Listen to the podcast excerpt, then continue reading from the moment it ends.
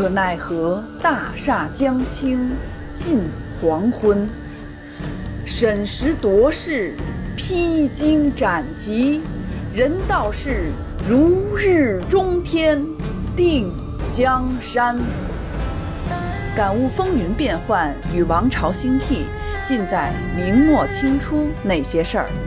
本系列改编自图书《清朝开国六十年》，经作者王汉卫授权，并由喜马拉雅 FM 独家播出。而伪天背盟，震赫斯怒，统兵来征，志在不赦。今尔困守孤城，见朕守诏窃责，方知悔罪，屡屡上书求免。似此西儿小城，既不能取，将何以下忧焉哉？命尔出城面阵者，一则见尔诚心悦服，二则恕恩于尔，复以全国示人信于天下耳。崇祯九年（公元一六三六年）十二月初二，皇太极举行誓师大会，十二万人马正式出发征讨朝鲜。清军仍以闪电战为方针。十二月初八，公历的一六三七年一月三日，三百人的先遣队乔装成商人，悄悄渡过鸭绿江，直奔朝鲜的王京啊！大军紧随其后。六天以后，十二月十四，清军前锋部队已抵达汉城西郊。得到消息，仁祖及文武百官赶快启程前往江华岛避难。为了避免与清军相遇，大臣崔明吉自告奋勇去清营周旋，以缓兵之计，让仁祖等众人啊趁机暂时躲避到汉城南四十里的南汉山城。第二天。人祖一行人打算启程去江华岛，但风雪交加，无法赶路，只能返回城中。可没想到，这一进城不多久，清军就前来围城。没办法，朝鲜君臣一方面只能坐等各路秦王兵赶来救援，一方面展开谈判，争取时间呢。从十二月十八到二十九，这十天，南汉山城的朝鲜军屡次出城作战，各路秦王军队也多次救援，但都无济于事啊。十二月二十九，清太宗皇太极到达了南汉山城，亲自指挥作战。朝鲜君臣在城中已无退路，犹如困兽犹斗。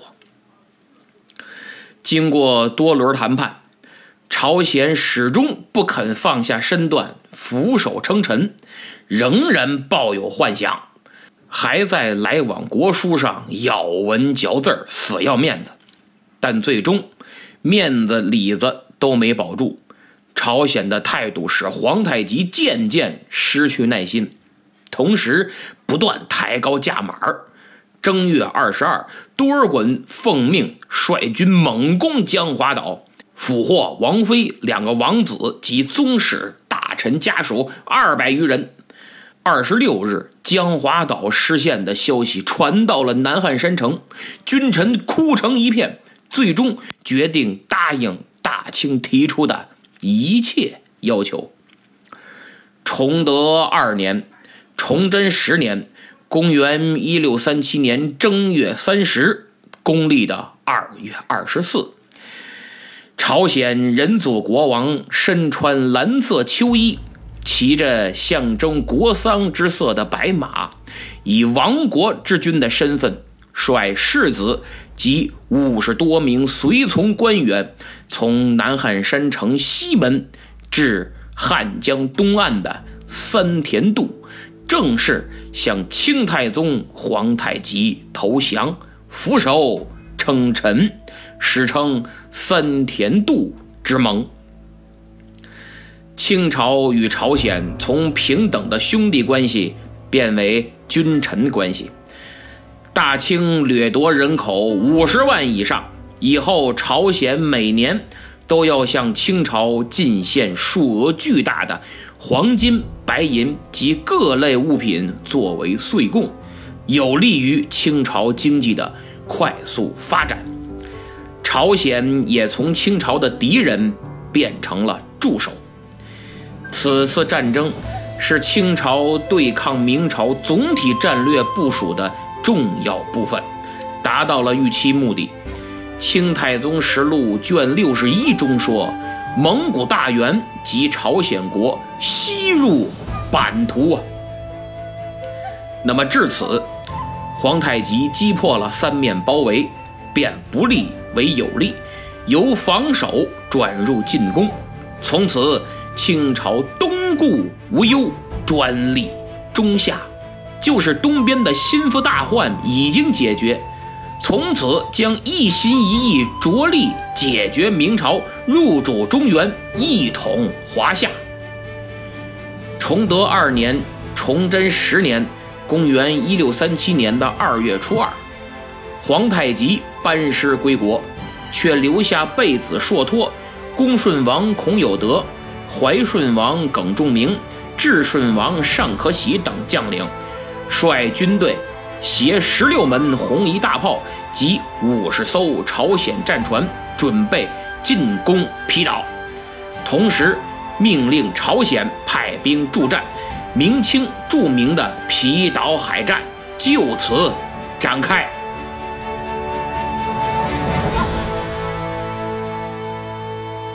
对于此次清军入侵朝鲜，明朝也想实施救援。哎，因为唇亡齿寒的道理在这明摆着呢。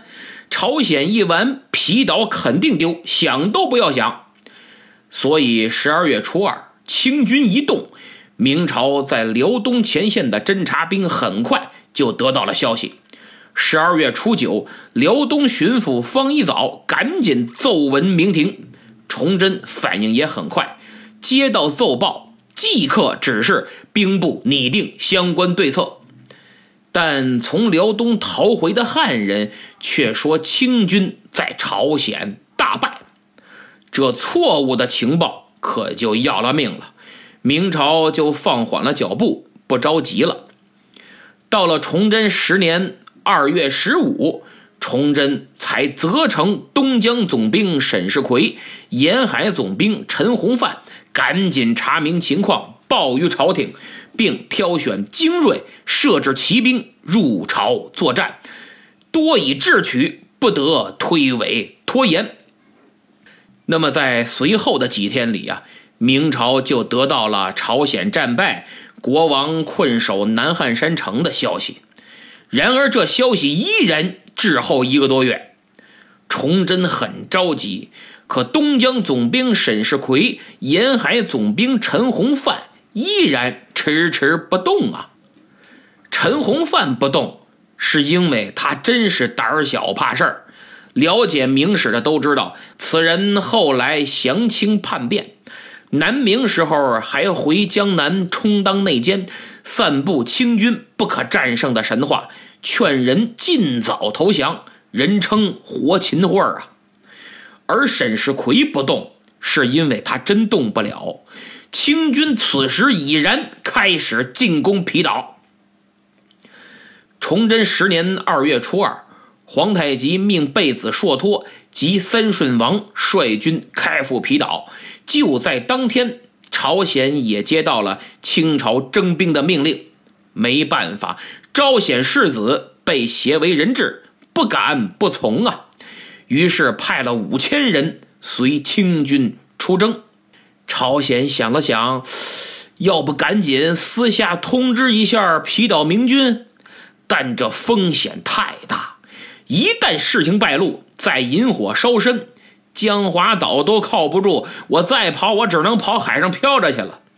所以君臣密议几次以后啊，还是打消了这个想法。哎，只能。听天由命，期盼出现奇迹，罢兵休战呐。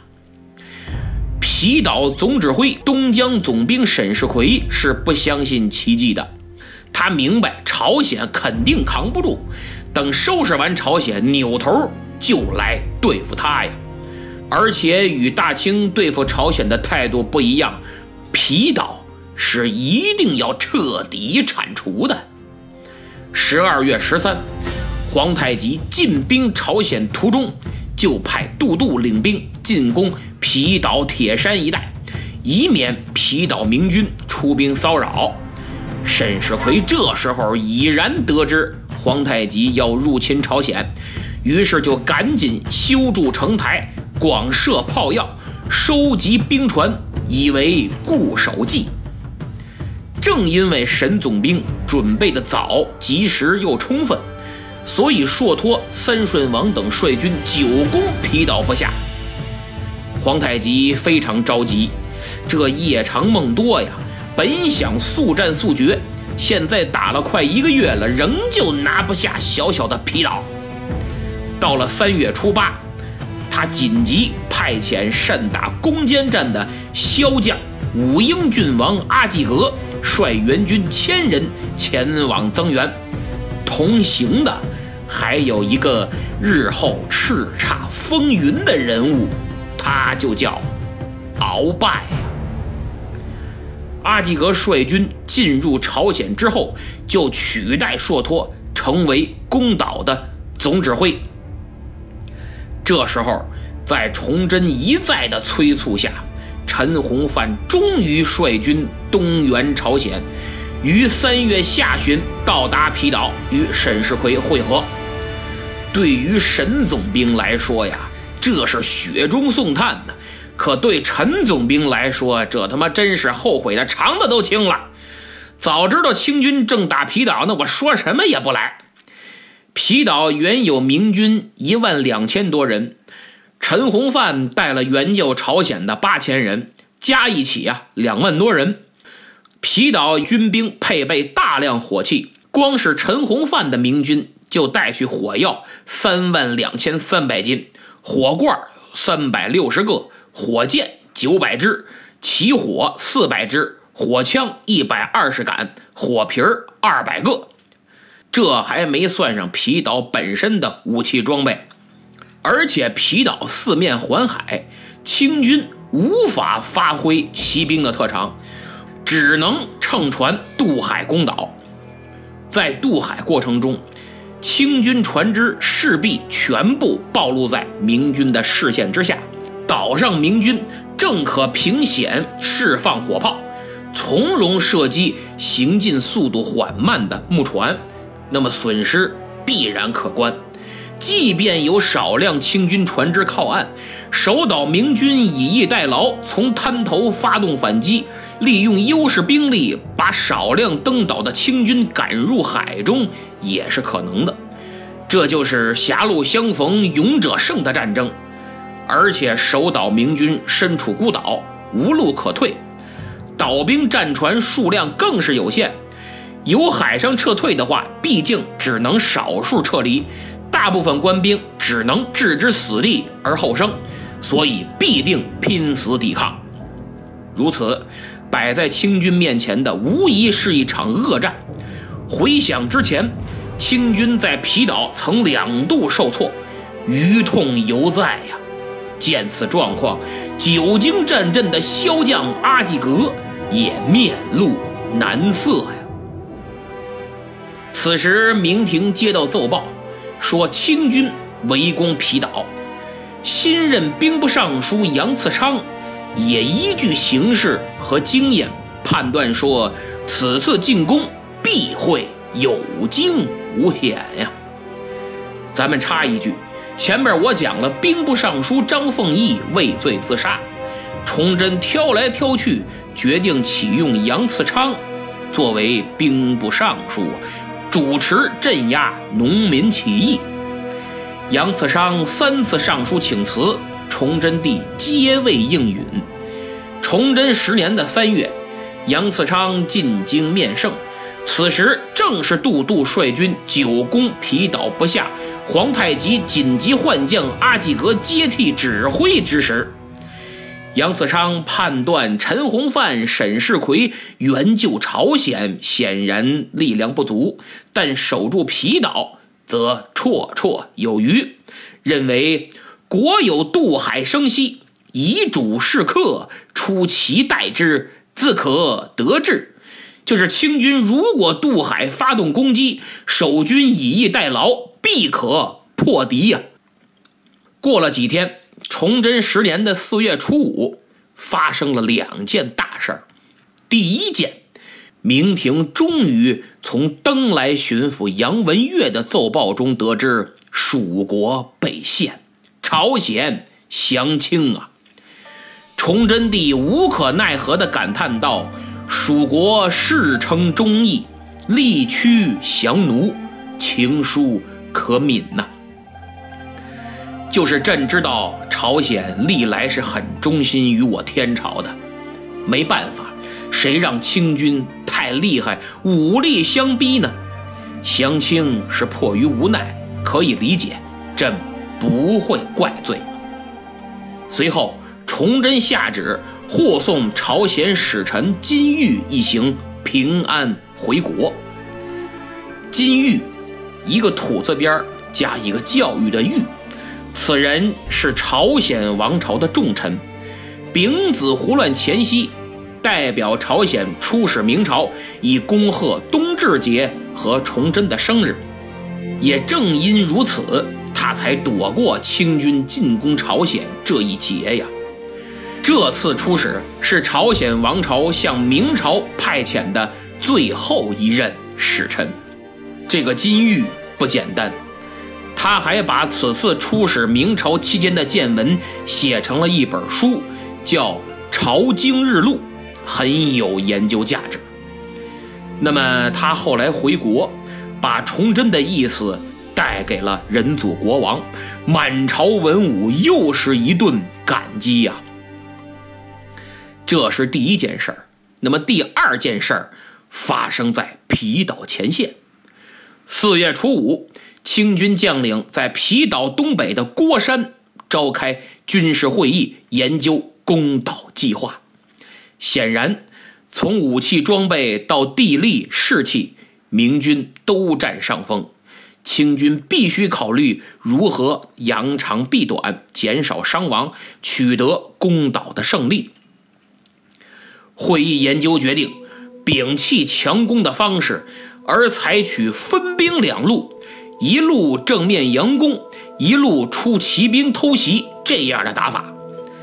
担任佯攻的一路赫然列阵，大张声势，尽量吸引明军的注意；担任偷袭的一路则在暗中运动，乘坐小船悄然渡海。为了确保偷袭的成功，清军选择傍晚时分，也就是一更天。发动攻击，按现在时间，一更就是晚上七点一刻左右。因为此时夜幕降临，守岛明军视线受阻，清军最害怕的火器，自然碍于天黑、目标不清而威力大大降低呀。偷袭的这路人马，趁守军全力对付佯攻之敌的时候。在夜幕的掩护下渡海登岛，从侧面进行突击。这个计划很完美，巧妙地把伤亡压到了最低。此外，会上还对攻岛的兵力部署也做了巧妙调整。阿济格手下的军队此时是由满、蒙、汉及朝鲜兵共同组成的，其中。满洲八旗兵战斗力最强，他们久经战阵，善于冲锋厮杀。但问题，攻岛之战无法发挥满洲骑兵的骑射长处，所以用满洲骑兵担任佯攻，而以满洲步兵担任偷袭的主力。在步兵前面配备精锐的八旗护军为先锋，以确保攻坚的成功。就军事素养和战斗意志而言，汉军和三顺王的部队远不能与满洲八旗相比。朝鲜士兵的战斗力更不用说了，我这儿都讲这么多回了，只要提到朝鲜军队就没赢过。加上朝鲜一直心向明朝，现在派兵参战实属无奈，因此汉军和被迫参战的朝鲜兵是不堪担任攻坚主力的。经过斟酌，会议决定，汉军和朝鲜兵担任佯攻，用其声势回避其战斗力不足的弱点，有他们在前面当炮灰。既能减少我满洲精锐的伤亡，又能确保偷袭的成功，真是妙啊！以阿济格为首的指挥高层采用这种扬其所长、各尽其用的兵力部署，高啊，实在是高。从中我们不难看到，满洲从一个弱小民族崛起成为一统华夏的王朝。此过程中是如何巧妙使用本民族贫乏的人力和物力的，又是如何有效地驱使外族军队与之共同投入到与强大敌手的角逐之中，从而最大限度地保留本民族的生力军？而且这种部署是清军入关前战略战术上的突出特点。百试百灵啊！这次更是如此。一切部署完毕，在来硬的之前，阿济格还想再试一次软的。于是四月初六，阿济格致书皮岛明军守将，诚心劝降，但明军同仇敌忾，这封信都没往上报。大家明白，唯有一战，别无他路。但活秦桧、陈洪范认为不行，此战太危险，安全第一，安全第一啊！东江副总兵白登庸等一些胆怯的明军将领也认为此战凶多吉少，清军骁勇，势不可挡。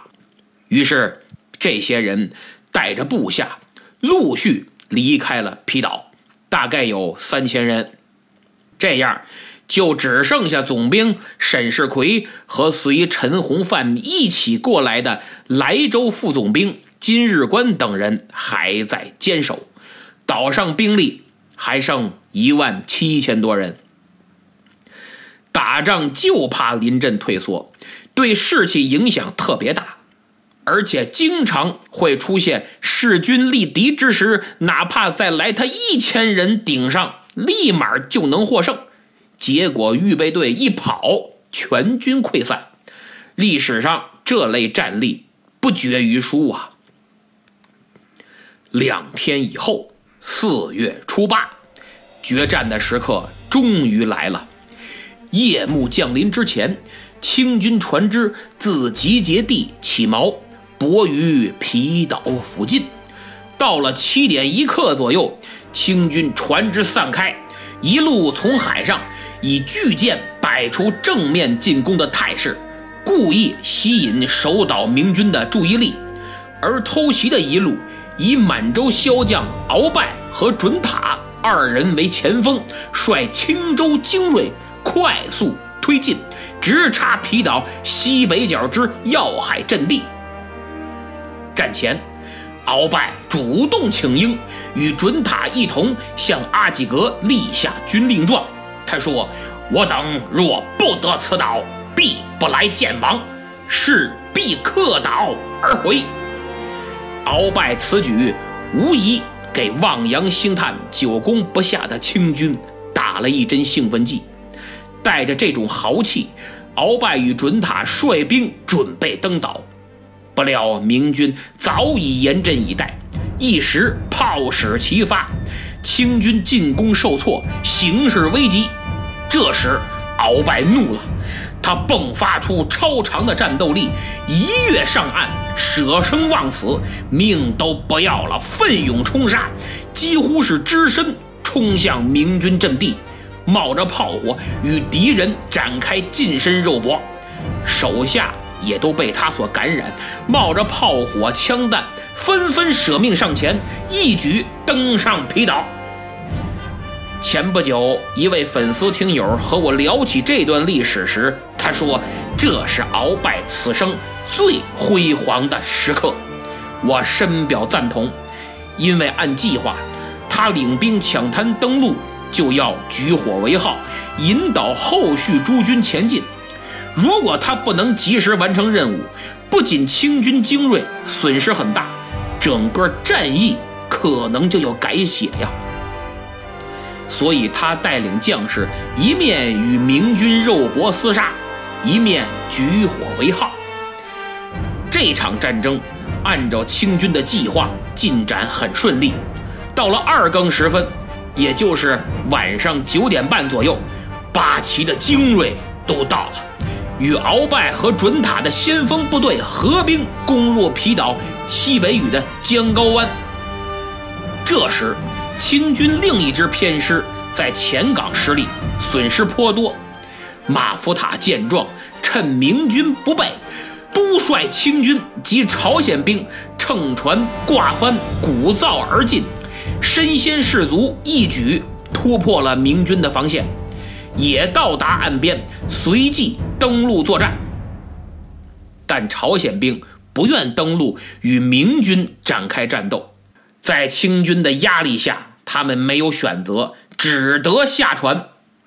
这些朝鲜兵用的都是火器，清军恰恰火器是弱项，所以在战斗中，朝鲜的炮手发挥了很大作用。于是，这两路清军乘胜进击，战局基本已经锁定。尽管明军占据制高点，顽强抵抗，导致清军在局部战斗受挫。但南宛败局，上万人阵亡，金日关、楚济公等将领力战殉国，沈世奎被活捉，押送至马福塔面前。沈世奎毫无惧色，积聚而坐，就是叉着腿坐着。这在中国古代是极为蔑视和不尊重的行为，就跟破口大骂是一样的。当年荆轲身负重伤，就是积聚而坐，辱骂秦始皇。马福塔很生气，怒斥道：“败军之将，何敢如此轻慢于我？”沈世奎回答道：“但求速死。”接着，沈世奎还对马福塔和满洲人士一顿辱骂和挖苦。马福塔气急败坏，下令将沈世奎。推出斩首，头悬于旗杆之上啊！东江总兵沈世奎就此不屈而死。沈世奎的一生跋扈霸道，铲除异己，争权夺利，为达目的，他不择手段，靠着女儿谋取私利，做人的道德实在。不敢恭维呀，但他虽为市井商人出身，却作战英勇，屡败金军，民族大义上无亏，终究与皮岛共存亡，视死如归，并非李永芳之流可比。就凭这一点，我个人认为，称其为英雄，并不虚言呐。朝鲜人祖听说沈世奎死节，对他刮目相看，大家称赞道：“沈世奎发身于商贾之中，终至死节，甚是忠义之人也。”然而明朝方面得到的报告是，沈世奎在逃离战场时被出卖而遇害，所以没有对他任何褒奖。而是褒奖了金日官等将，还是仁祖国王下令命人准备棺椁礼葬了沈世奎。直到乾隆年间，清廷为表彰给明朝训节诸臣的时候，才追赠沈世奎谥号为烈敏。此次皮岛海战，清朝朝鲜联军大获全胜。明军阵亡上万人，清实录中说此役清军阵亡四十人，我觉得那真是胡说八道。皮岛海战是一次中等规模的攻坚战，朝鲜史料中说清兵死者甚多，这个描述还是比较客观的。清实录啊，对每次战争清军的伤亡数字一向讳莫如深，或是尽量缩小，或是索性一笔抹去。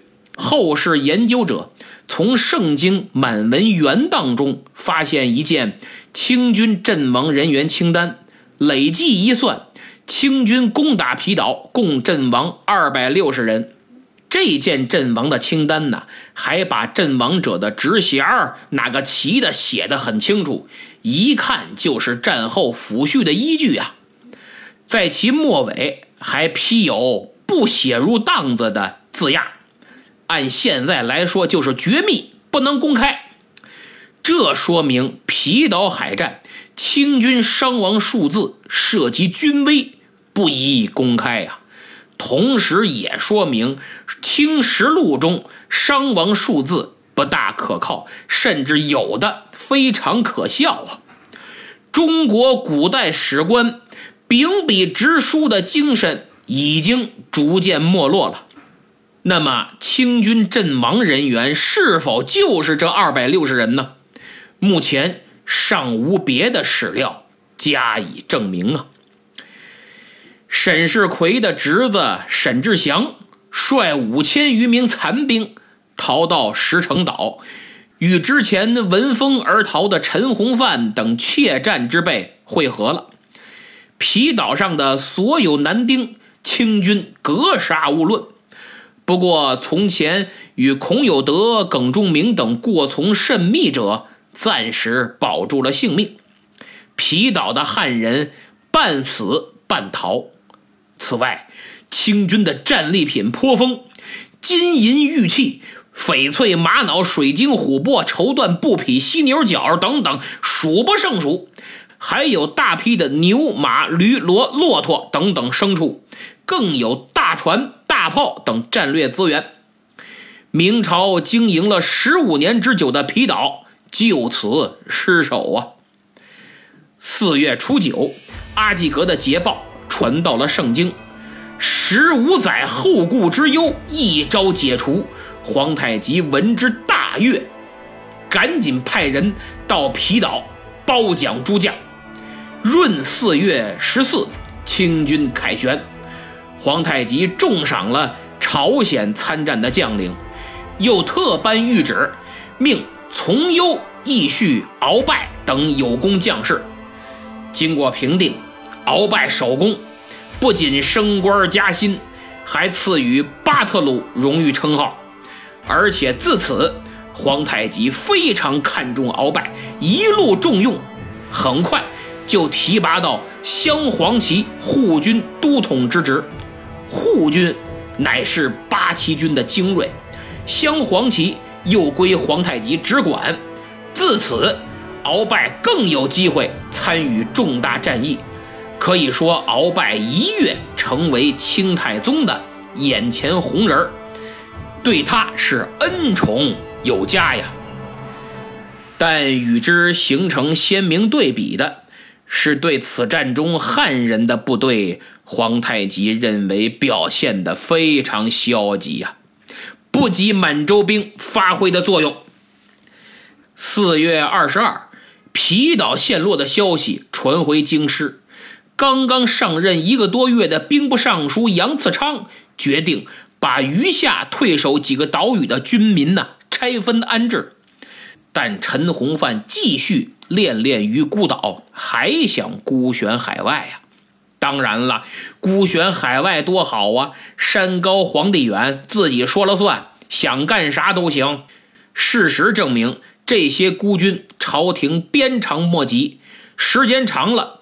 都会野心膨胀，沈志祥就想继任东江总兵，但未能如愿，居然兵变呀，割据石城、常山诸岛，明廷无可奈何，管不了。又过了一年，崇祯十一年，崇德三年的四月，沈志祥降清了。于是杨次昌抓住这个机会，赶紧下令将东江镇诸岛剩余数千军民尽数撤到宁锦地区。也就是说，在防御清朝的战略部署上，明朝将专注经营关宁防线，以岛屿牵制的政策彻底告终，海上防线彻底瓦解，东江镇彻底退出历史舞台。至此，明朝又爱又恨又说不清楚的东江镇，二十年积患一朝而除啊！大有如释重负之感。那么，皮岛海战之后，清军撤走，朝鲜接收了皮岛，恢复甲岛之名，并安葬了沈世奎等明军将士的尸体。对于被迫出兵的朝鲜而言，此次战役让他们内心极度的纠结与难受。视之为违背义理的奇耻大辱之举。然而，皮岛海战只是朝鲜支援清朝攻打明朝的开端。此后数年间，清朝不断向朝鲜征兵，令朝鲜强化了对清朝的从属性。但与此同时，朝鲜也更加的痛苦，更加的怨恨清朝。皮岛没守住，对于新任兵部尚书杨次昌来说是个不小的打击。然而，他的重点并不在此啊。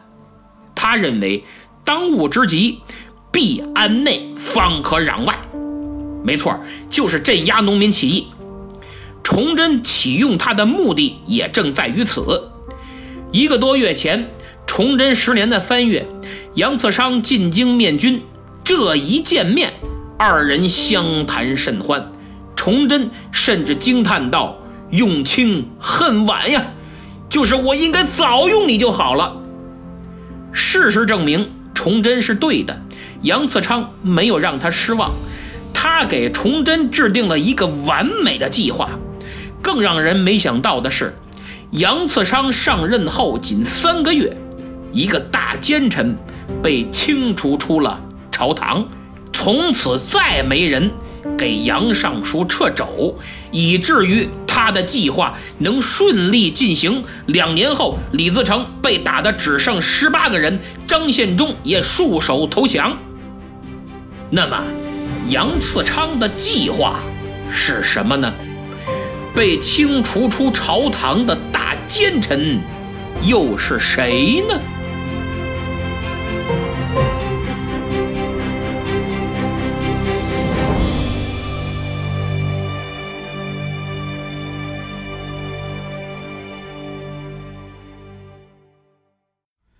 好，节目听完了，现在进入与粉丝互动的环节。上期节目抢到沙发的还是老朋友，听友二零八零幺六六六六。第二名是老朋友，喜欢历史的亮亮。第三名还是老朋友，小枪迷一个。感谢三位老朋友一如既往的支持，在我的节目里上演了一出经典的老友记呀。另外呢。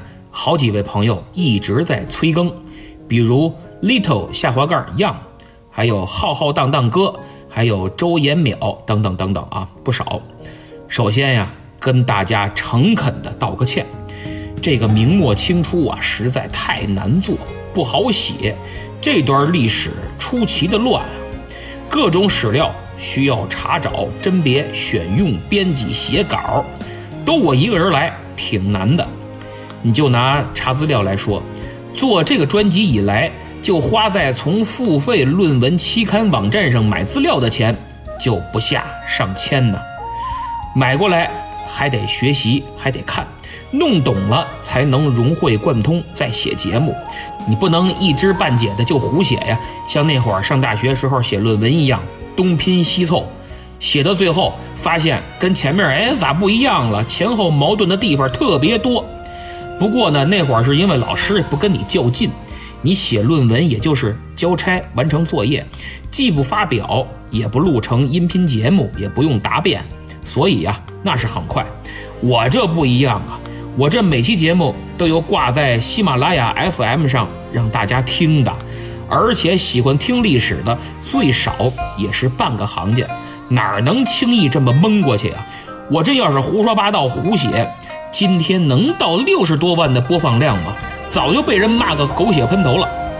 何况我这一期四十多分钟，八千字以上，不光要讲，还要评，以史为鉴，说说我们见什么怎么见，这我都要说。如果我讲的是译文趣事、小故事、野史，那不用这么严谨，随便拿本犄角旮旯没什么人读过的古代野史小说，只要有点古文功底就够用了。哎，说去吧，读去吧，别说周更了，我天更都行。所以呀，请大家见谅。虽然我更得慢，但我保证每期不会令大家失望，一定给大家呈现一部最正的明末清初的历史。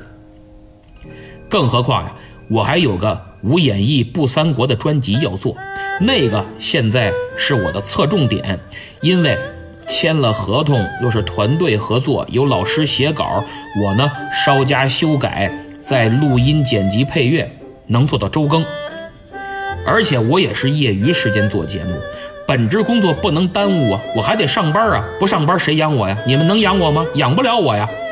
现在我下班的业余时间全部都花在了做节目上，已经属于超负荷运作了，所以精力有限，还望大家呀多多体谅。像有些人呐评论说我更新慢呀，那话说的呀让人挺生气的。你比如听友二五八九七七八幺二啊，听友二五八九七七八幺二，他评论说其实也没什么难写的。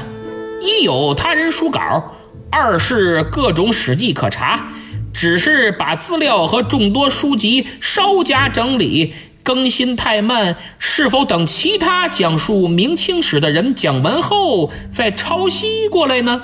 否则不可能这么慢。这个平台讲述这点破事儿的人有几十位，我感觉有点像把其他人讲的搬过来。这位听友说的呀，那就完全不负责任，胡说八道。这路人很多，连个真名都不敢留，然后肆意侮辱、谩骂、攻击主播。本来我都懒得搭理他，但实在是非常让我生气。因为三年多了，这个专辑没有任何人说我抄袭，也没有任何差评，全是好评。你说我抄袭，那我抄谁的？哪本书？哪个主播？请提供证据。这个明末清初专辑，我从二零一七年八月开始做，一点一滴的积累，到现在三年多了，从没人听到一天播放几十，到一天播放上百。三年多来，我为了做好这个专辑，参加了喜马拉雅 FM 平台几乎所有能参加的专辑比赛，只获过一次奖，得到了些许的曝光机会，不是很理想，但。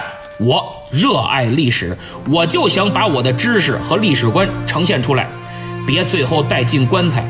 我想用文化来感染身边的人，因为现在国人的精神太空虚了，都是快餐文化。有多少人沉得下心学习和思考？眼里只有利益。中国的传统，中国的历史，有多少人学呀？没有那么多人。然后动不动还就拿中国五千年文明来说事儿，好像多自豪。你学吗？《论语》你读过吗？连一本中国古代经典都没读过的人大有人在。所以呀，我想讲讲史，细致的讲一讲，引导大家去思考、去学习。没时间读书没关系，喜马拉雅打开了，上下班路上您就听了。打个不恰当的比喻，我不希望中华文化被当作马桶，你用的时候又着急又舒服又满足，用完了都不多看一眼，一点感情没有。所以我一直坚持到现在，多影响一个算一个，哪怕我自己搭时间、搭精力、搭钱，也算为我百年之后积点阴德。不像某些人现在信口胡说，为自己的不积德。但是我发现老天是公平的，有些事儿确实一直坚持就会带来成就。二零一九年十二月三十一日，本专辑播放量才七万。万万没想到，今年夏天居然和喜马拉雅 FM 签了约，随后带来了栏目置顶、推荐等等诸多曝光机会，播放量直线飙升。二零二零年七月，仅仅七个月，不仅翻了一倍，还要多，播放量到达十七万。到今天已经七十五期节目了，播放量六十多万，日播放量两万多，四个月差不多翻了四倍。今天的一切来之不易，我非常非常的感慨，我也非常非常的珍惜，因此我真的对那些不负责任的攻击和无端指责是非常恼火。既然你觉得写很容易，不就是东抄着西抄着拼拼凑凑吗？听友二五八九七七八幺二，你敢不敢从现在开始每周给我八千字的稿？告诉你，我已经写到杨嗣昌十面张网了，写完了啊，熊文灿。任五省总督，我也写完了，你就从他招抚张献忠开始写，每周不用八千，你每周给我四千就行，只要你保证跟我之前的节目质量一样，我就保证给你周更。你不是说容易吗？那咱就动个真格的。大家都不容易，在社会上打拼，我不容易，你也不容易。像我们这种利用业余时间放弃休息去做节目的。更不容易，你老人家下班了往沙发上一坐，要么看电视，要么喜马拉雅听听节目，这儿吃着冰棍儿，那儿喝着啤酒，我们得在那儿电脑前头嘎嘎嘎敲，得跟那儿坐，一坐坐到深夜。所以希望大家都互相能够多理解、多包容。还有一位名叫听友二幺九八二九六七八的啊，听友二幺九八二九六七八。在第四回节目留言说什么乱七八糟的？你这个但凡接受过九年义务教育的，基本没有任何可用之处。想着学老前辈用通俗方式讲解历史，你好好去看看那些前辈多少知识，多少白话。你倒好，随手拿本初中历史课本，加点白话就出来讲书了。这位朋友也真是够可以的。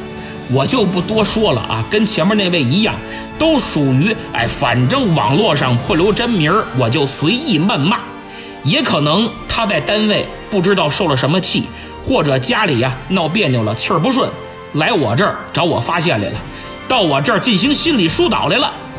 我声明一下，你对节目有意见有看法提，该批评就批评，没事儿，我一定虚心接受。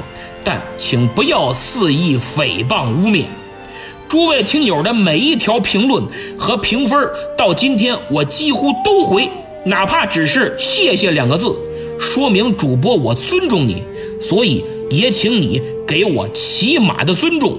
说但凡接受过九年义务教育的，就基本没可用之处。你这话说的，接受过九年义务教育吗？像上过学的吗？小学老师没教过你讲文明、懂礼貌吗？能这么说话吗？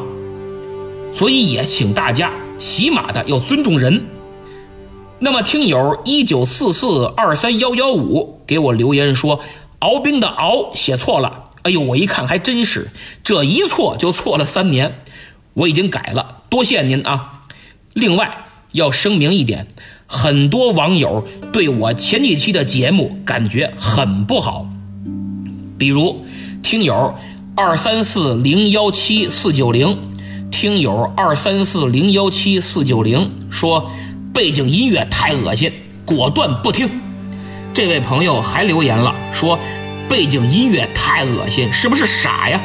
加背景音乐搞毛线，白瞎了这好嗓音。类似评论很多啊，我就不一一说了。咱先不管您这话说的过不过激，我先要对千千万万的听友诚恳的道个歉，因为您。批评的对，说实在的，这前几期呀，我都感觉特别差，因为是三年前刚开始做，真不会呀，什么 AU 啊，什么我都没听说过。仗着以前做过点视频，知道绘声绘影能编辑声音，我就拿绘声绘影来做。你说那效果能好吗？录音也拿我那破手机就这么录。那个时候我是慢慢摸索，越往后才越摸到门儿。有了自己的风格，所以前几期无论是制作还是内容还是音效，我都不爱听，就别说你们了。本来呢，我想把前面重做，一个是真没时间，一个是我也想留着他们，作为我进步成长的见证。就像看着一个孩子从不懂事儿、调皮捣蛋、找麻烦，到长大成人进了好大学，这种心情啊，可以说是一样的。所以，先不改了吧，留着吧。也请您多给我一些耐心。说一句矫情的话，能受得了最不好的我，才能拥有更好的我。听着像谈恋爱。其实没错，主播与听友之间其实就是以节目为纽带谈一场柏拉图式的恋爱。我不会辜负你，也请你诚心的对我。你我双方以诚相待的结晶，便是越来越好的节目啊。好，今天说的够多了，那么节目最后给喜欢明末清初这段历史的朋友们。推荐一本书，叫《崇祯皇帝传》，大明亡国史，罗振宇老师都重磅推荐。看了这本书，你才明白崇祯为什么不跑了。此书不仅适合历史爱好者，对管理者和创业者都有极大的启发。有兴趣的朋友，请点击本节目页面购物车图标，或者在主播主页点击我的店铺前去查看。我店铺里可有不少东西呢，大家听节目的时候也逛逛，肯定有需要的。主要也能给我做节目来点赞助，是吧？啊，好，今天就到这儿，咱们下次再见。